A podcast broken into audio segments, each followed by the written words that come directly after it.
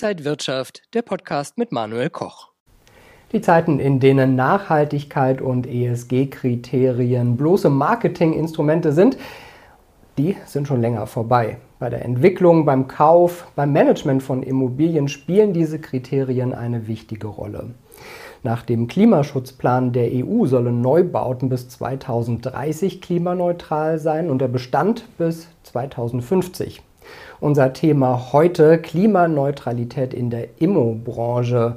Geht das überhaupt und wie ist da der Fahrplan? Das bespreche ich mit Corwin Tolle, mein erster Gast heute wieder von Tolle Immobilien aus Berlin. Corwin, schön dich zu sehen. Ja, hallo Manuel, danke für die Einladung heute. Sehr, sehr gerne und wir haben auch ein sehr, sehr wichtiges Thema, Nachhaltigkeit, ESG-Kriterien, das beschäftigt dich ja auch bei deiner Arbeit. Es beschäftigt mich bei meiner Arbeit natürlich, aber es, äh, ich möchte eine Episode erzählen, die ich gerade in der Zeitung gelesen habe. Da hat die Bundesbauministerin auf einer Tagung oder vor dem Bundestagsabgeordneten gesagt, äh, in Richtung Bauwirtschaft, äh, hat sie der ganzen Bauwirtschaft einen Vorwurf gemacht, dass sie sich in Jahrzehnten der Bauindustrie nicht verändert hat. Und ähm, natürlich gab es da sofort einen Aufschrei in der Bauindustrie und auch in der Immobilienwirtschaft, die gesagt haben, hallo, ihr reguliert uns so zu Tode, wir können gar nicht innovativ bauen, Holzbauweise höher bauen. Brandschutz etc. Ja, gibt ja ganz viele Themen, die den Bau schon kontrollieren. Und da sind wir wieder beim Konflikt und ich glaube, da ist die Industrie, also die Bauwirtschaft und die Immobilienwirtschaft gerade dabei, seine eigenen Wege zu gehen und dieses ESG-Thema äh, weltweit, jedenfalls bei den professionellen Immobilienteilnehmern, als Mindset zu etablieren. Jetzt stelle ich mir das bei Neubauten so vor, dass man das eben von Anfang an gut einplanen kann, aber beim Bestand, gerade bei älteren Gebäuden, das stelle ich mir wahnsinnig schwierig vor und auch enorme Kosten, die da entstehen. Genau, deshalb haben wir auch heute Alexander Happ als Gast hier, weil der hat mir mal eine E-Mail geschickt auf eine Immobilie, die wir ihm zum Kauf angeboten haben. Baujahr 2002, eine Büroimmobilie hier in Berlin Mitte.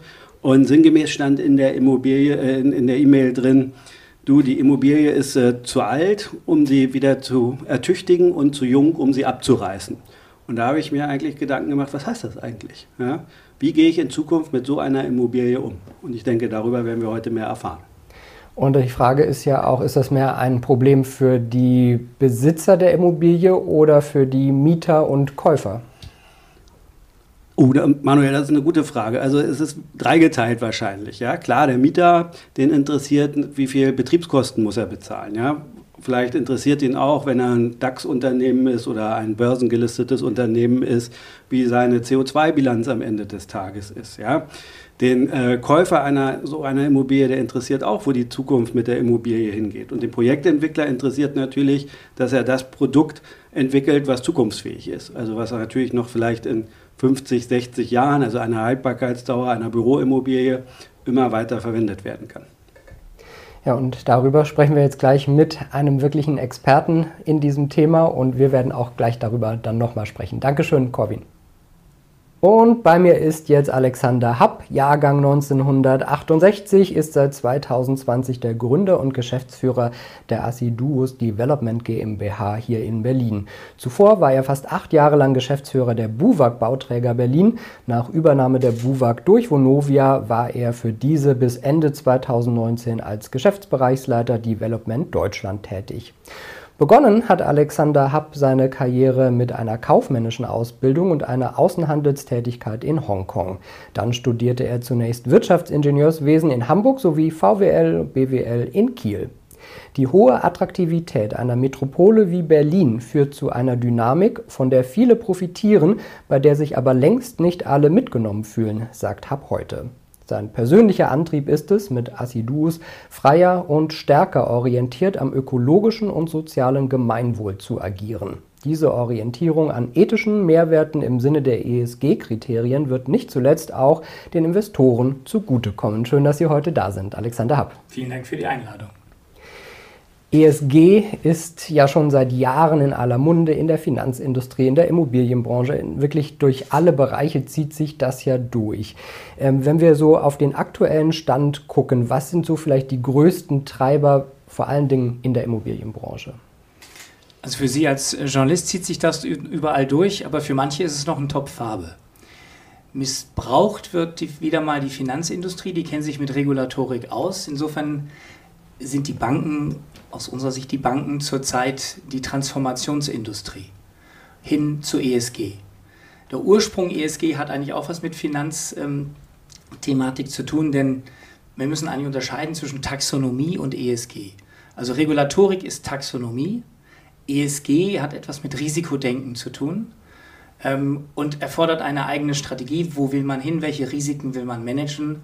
Welchen will man sich stellen? Der, vor allen Dingen ist ESG nicht bezogen auf die Immobilienbranche per se, sondern übergreifend. Ich möchte das beschreiben als ein System, das ähm, große Investoren, weltweit agierende Investoren mit ihren Ratingagenturen im Gespräch sind und feststellen, es gibt für Investitionen neue Risiken. Wenn man sich den DAX 40 anguckt, der vor 20 Jahren ein DAX 30 war, vor 20 Jahren dominierten dort Banken, Automobilfirmen, Stromversorger, also Energiefirmenversorger ähm, in den oberen Plätzen und die sind heute deutlich gesunken. Wissen Sie noch, wo die Deutsche Bank ihren Börsenkurs 2008 hatte? Wahrscheinlich, äh, ich weiß nicht den genauen Kurs, aber es war sehr viel höher als heute. 109 war die Spitze. Und als ich das letzte Mal auf den Kurs schaute, war es 9 Euro. Das heißt, wir haben, wir haben einen, einen deutlichen Effekt, dass manche Investitionen sich verschoben haben in ihrer Wertigkeit. In den DAX zu investieren war immer sinnvoll, aber innerhalb die Range, die hat sich deutlich verschoben. Und das liegt, wäre jetzt die Antwort einer Ratingagentur, an neuen Risiken. Regulatorik hat was mit Good Governance zu tun. Wenn man es weiter stimmt, in der Folge der Finanzindustrie wurden die Banken zwar immer noch als Teil der Lösung, aber vor allem auch als Problem gesehen. Sie wurden politisch reguliert, neue Risiken. Energieversorger. Erst wurde der, der Kohleausstieg langsam vorbereitet, dann die Atom ähm, Meiler mit einem Schnips, interessanterweise auf dem Podium saßen damals Frau Merkel und Herr Seehofer. Wurde, wurde ist eigentlich eine Perversion der, der, politischen Darstellung. Es hätten ganz andere da sitzen müssen. Also ähm, Parteien, denen man das nicht zutraut, konnten eine einzelne Branche schnell mal regulieren. Wir wissen, der Kohleausstieg ist noch weiter vorangetrieben worden und der gerade deutschen Industrie, die Automobilbranche, wurde nicht gerettet durch Dieselgate, sondern auch reguliert. Eine einzelne Branche kann politisch bestraft werden, wenn sie sich nicht mehr gut benimmt. Das Ganze ist im Wohnungsbau, in der Wohnungsimmobilienwirtschaft auch der Fall.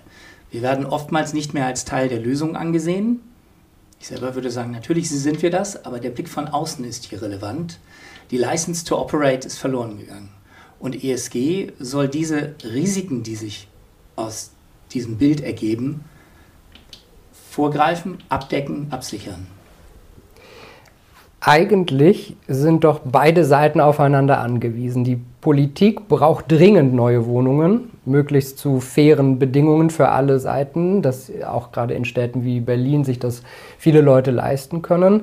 Auf der anderen Seite muss es ja auch Anregungen geben und keine Bestrafungsszenarien, die ich jetzt so bei Ihnen raushöre. Was ist für die Immobilienbranche dann der Treiber, möglichst interessante neue Wohnungen oder Gebäude zu bauen? Wir möchten zukünftig noch eine Finanzierung bekommen können. Wir wollen diesen sogenannten Stranding Point, Strandungspunkt im Krempfad.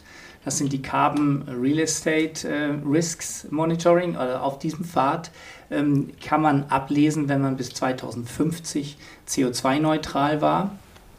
Der Pfad war bislang eine relativ gerade Linie, jetzt sinkt er stärker ab, weil wir in den letzten zwei, drei Jahren ähm, unser 1,5 Grad CO2-Budget überstrapaziert haben, trotz Pandemie.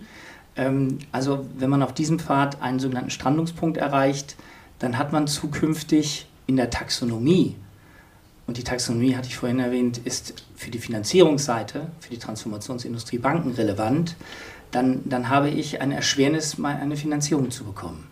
Also eigentlich kommt der meiste Druck dort her. Dann würde ich sagen, dass äh, natürlich manche Mieter, nehmen wir International Corporates als allererstes, die eine ausgewiesene Nachhaltigkeitsstrategie haben und diese auch reporten, die können nicht mehr in einer 0815 Immobilie mieten. Darüber machen sich noch wenige Gedanken, weil die Immobilienwirtschaft gar keine CO2-freie Lösung anbietet für eine Mietfläche. Ähm, insofern ist das, ist das noch ein Mini-Ausschnitt des Marktes, weil wir als Acidus entwickeln eine solche Immobilie. Wir haben das Glück gehabt, Geothermie realisieren zu können und können also anbieten, im Bau klimapositiv zu sein, im Betrieb klimaneutral und energieautark auch noch. Ich, ich vielleicht fange ich noch mal, noch mal einen Schritt zurück. Was bedeutet denn ESG genau für die Immobilienbranche? Was ändert sich da alles? Wo muss die Branche äh, wirklich auch neu denken? Also wir haben ein 25-Punkte-Modell entwickelt, das für den einen zu umfangreich und für die anderen, wenn sie Dienstleister sind und eine ESG Due Diligence machen, zu verkürzt ist. Aber im Wesentlichen sind es eben die Bereiche, wir müssen Beitrag zum, zur Ökologie leisten. Es geht um eine moderne Form der Nachhaltigkeit, die integriert und spielt nicht mehr gegeneinander aus. Das Ökologische mit dem Sozialen. Und gut benehmen, Good Governance müssen wir uns auch noch. Das hatte ich gesagt, sonst verspielt man in der Presse eh seine Legitimation. Ich hatte gerade mit äh, Corwin Tolle schon gesprochen. Also es gibt ja diesen Klimaschutzplan der EU. Bis 2030 also die Neubauten klimaneutral und bis 2050 der Bestand. Vielleicht fangen wir mal zuerst an mit dem Neubau. Das stelle ich mir machbar vor, weil man wahrscheinlich Prozesse ändern muss, vielleicht auch mehr Geld investieren muss für Rohstoffe oder für den Bau der Häuser. Wie schwierig ist es bis 2030 wirklich das Ziel zu erreichen? Es ist im Einzelfall sehr schwierig, wenn man äh, keine Lösung von Dritten angeboten bekommt, also keine optimierte Fernwärme hat oder keine Geothermie lösen kann.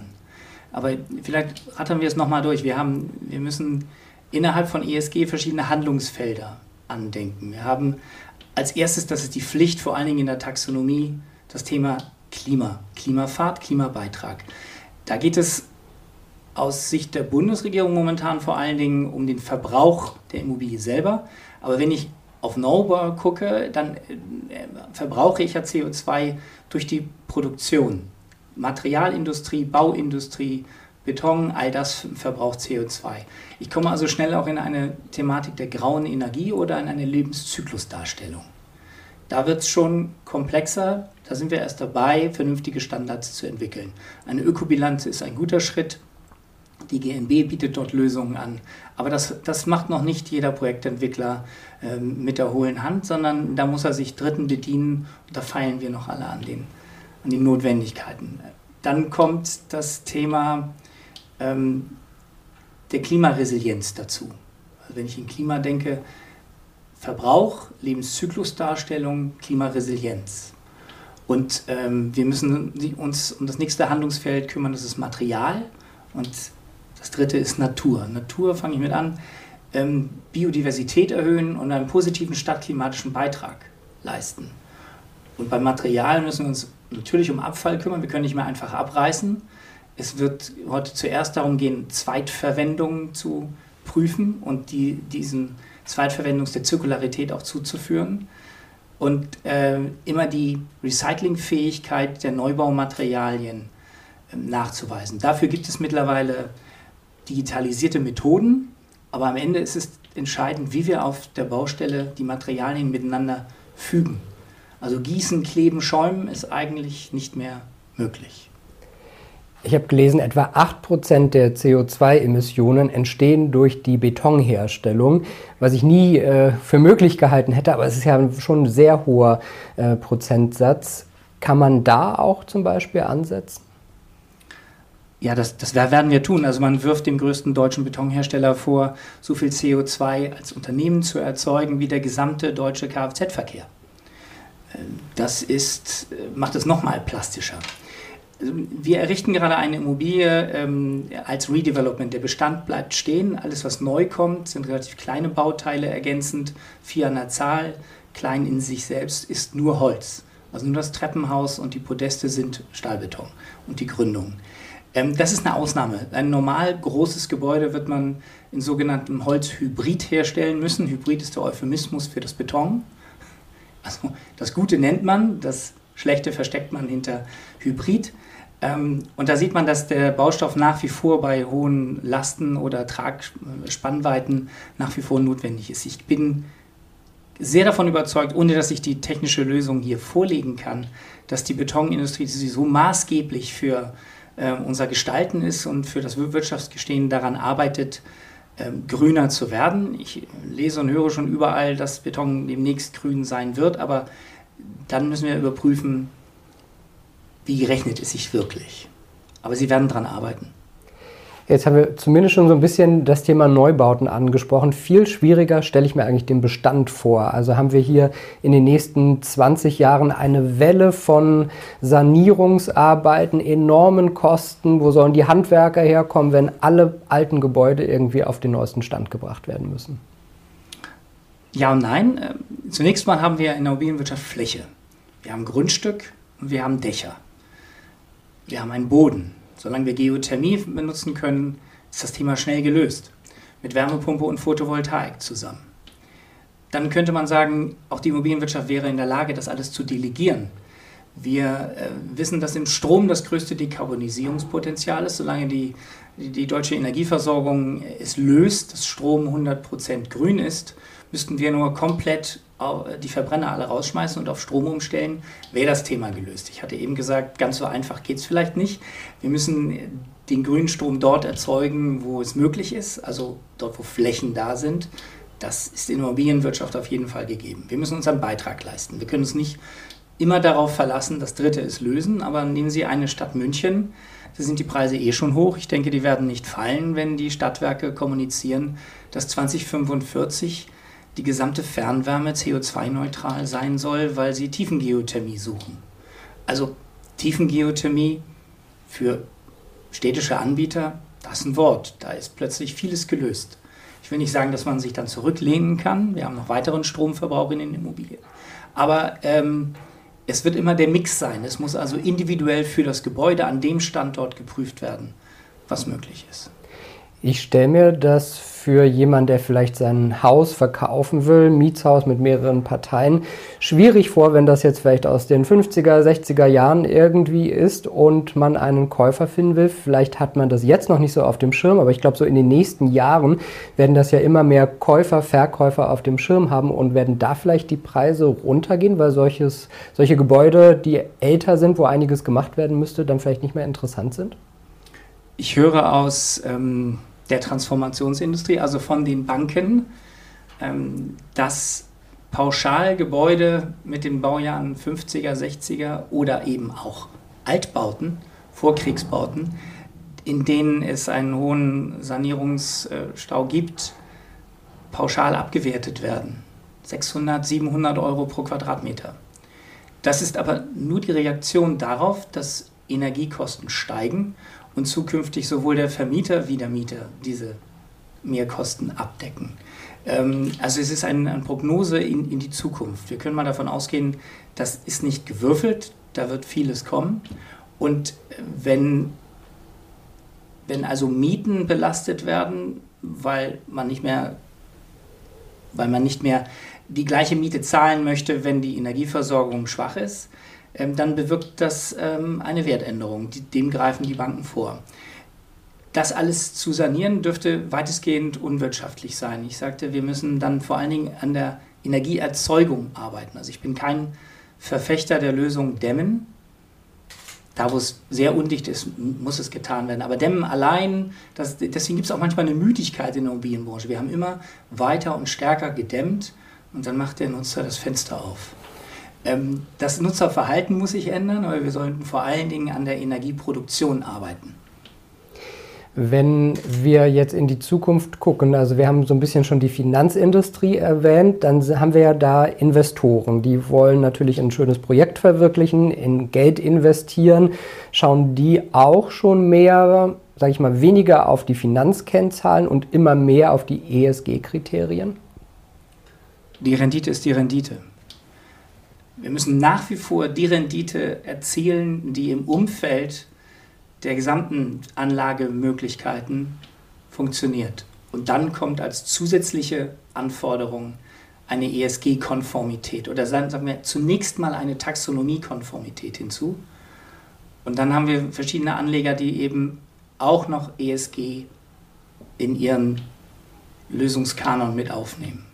Aber Wir haben ja in der aktuellen Investitionslandschaft oder in der Krise, von der wir besprechen, gerade die Situation, dass Anlagen in Staatsanleihen vielleicht manchmal ähm, von Investoren bevorzugt werden, dass es ähm, dadurch, dass Aktien und Anleihen im Wert gesunken sind, also die vorhandenen im Wert gesunken sind, die ähm, Immobilien gerade passive Grenzverletzungen auslösen im, im Gesamtportfolio.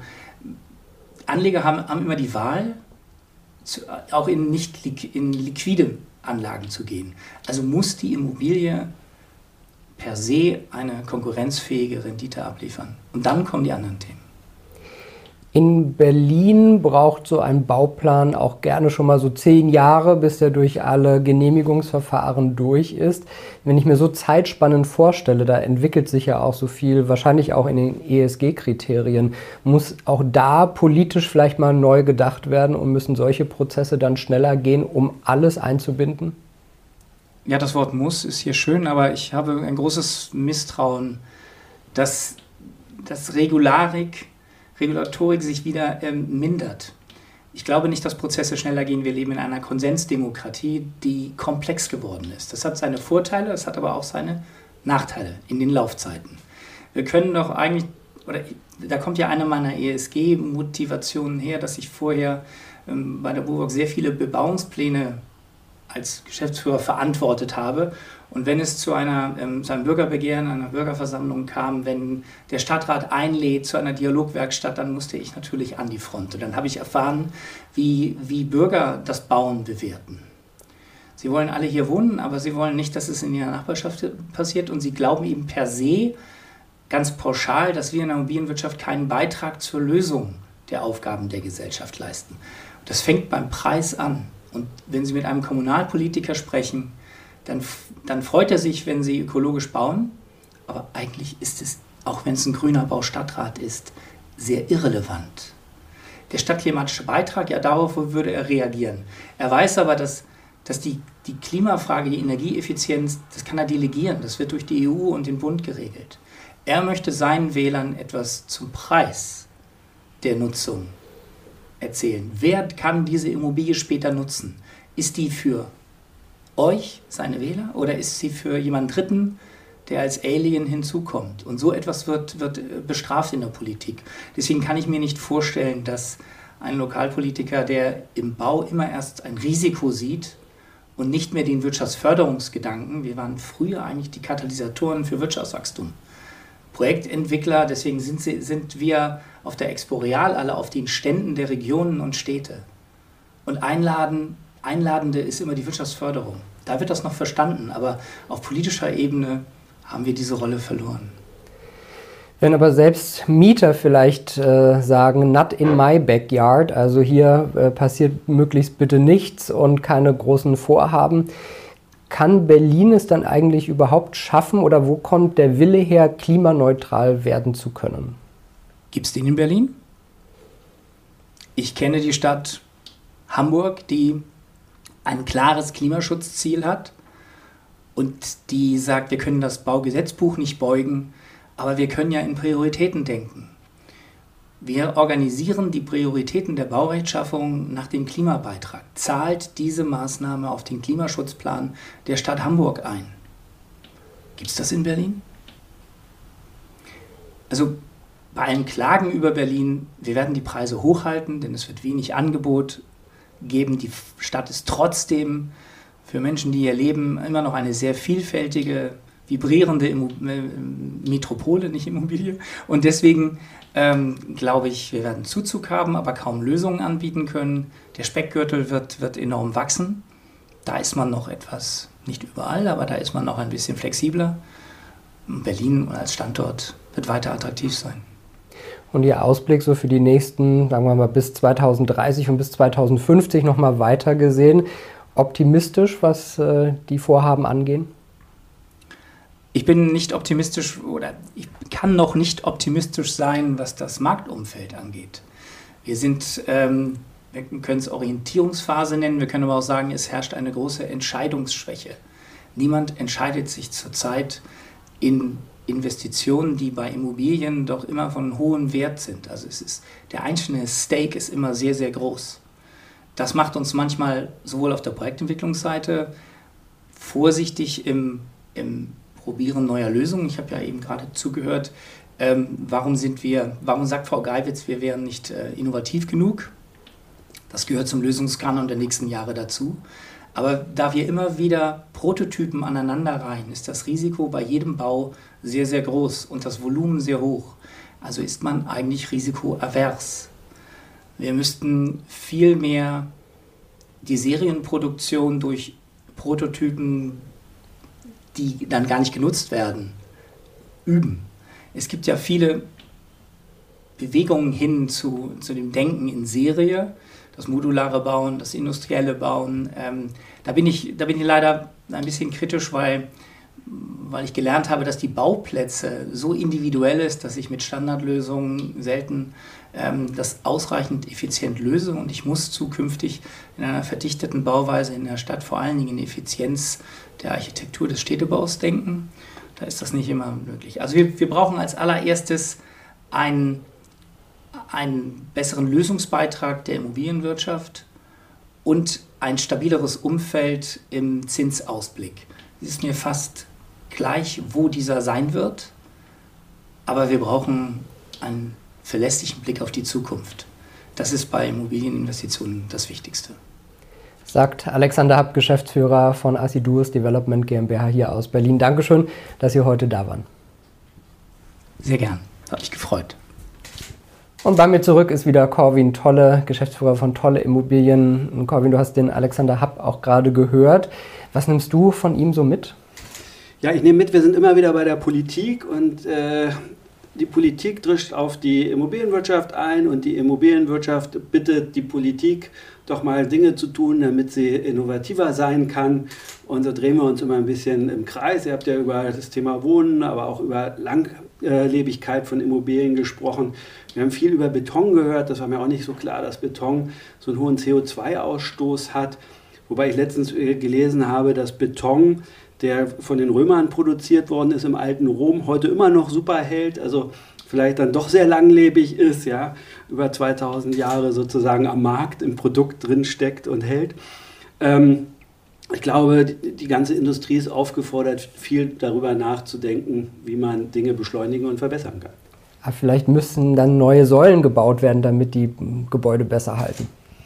Also über Säulen, ob jetzt dorische oder dorintische oder ich weiß nicht, welche es noch gibt, sollten wir uns jetzt nicht unterhalten. Da bin ich nicht so firm, aber wir können uns gerne darüber unterhalten, was die Politik leisten kann, damit die äh, Immobilienwirtschaft schneller und besser bauen kann.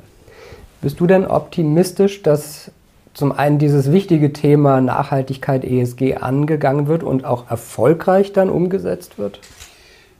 Es muss irgendwann einen Treiber geben. Es muss zum Nachdenken angeregt werden. Ja? Und ESG ist sicherlich mit allem, was dazugehört, wichtig. Ähm, wir müssen die Energiekosten runterkriegen.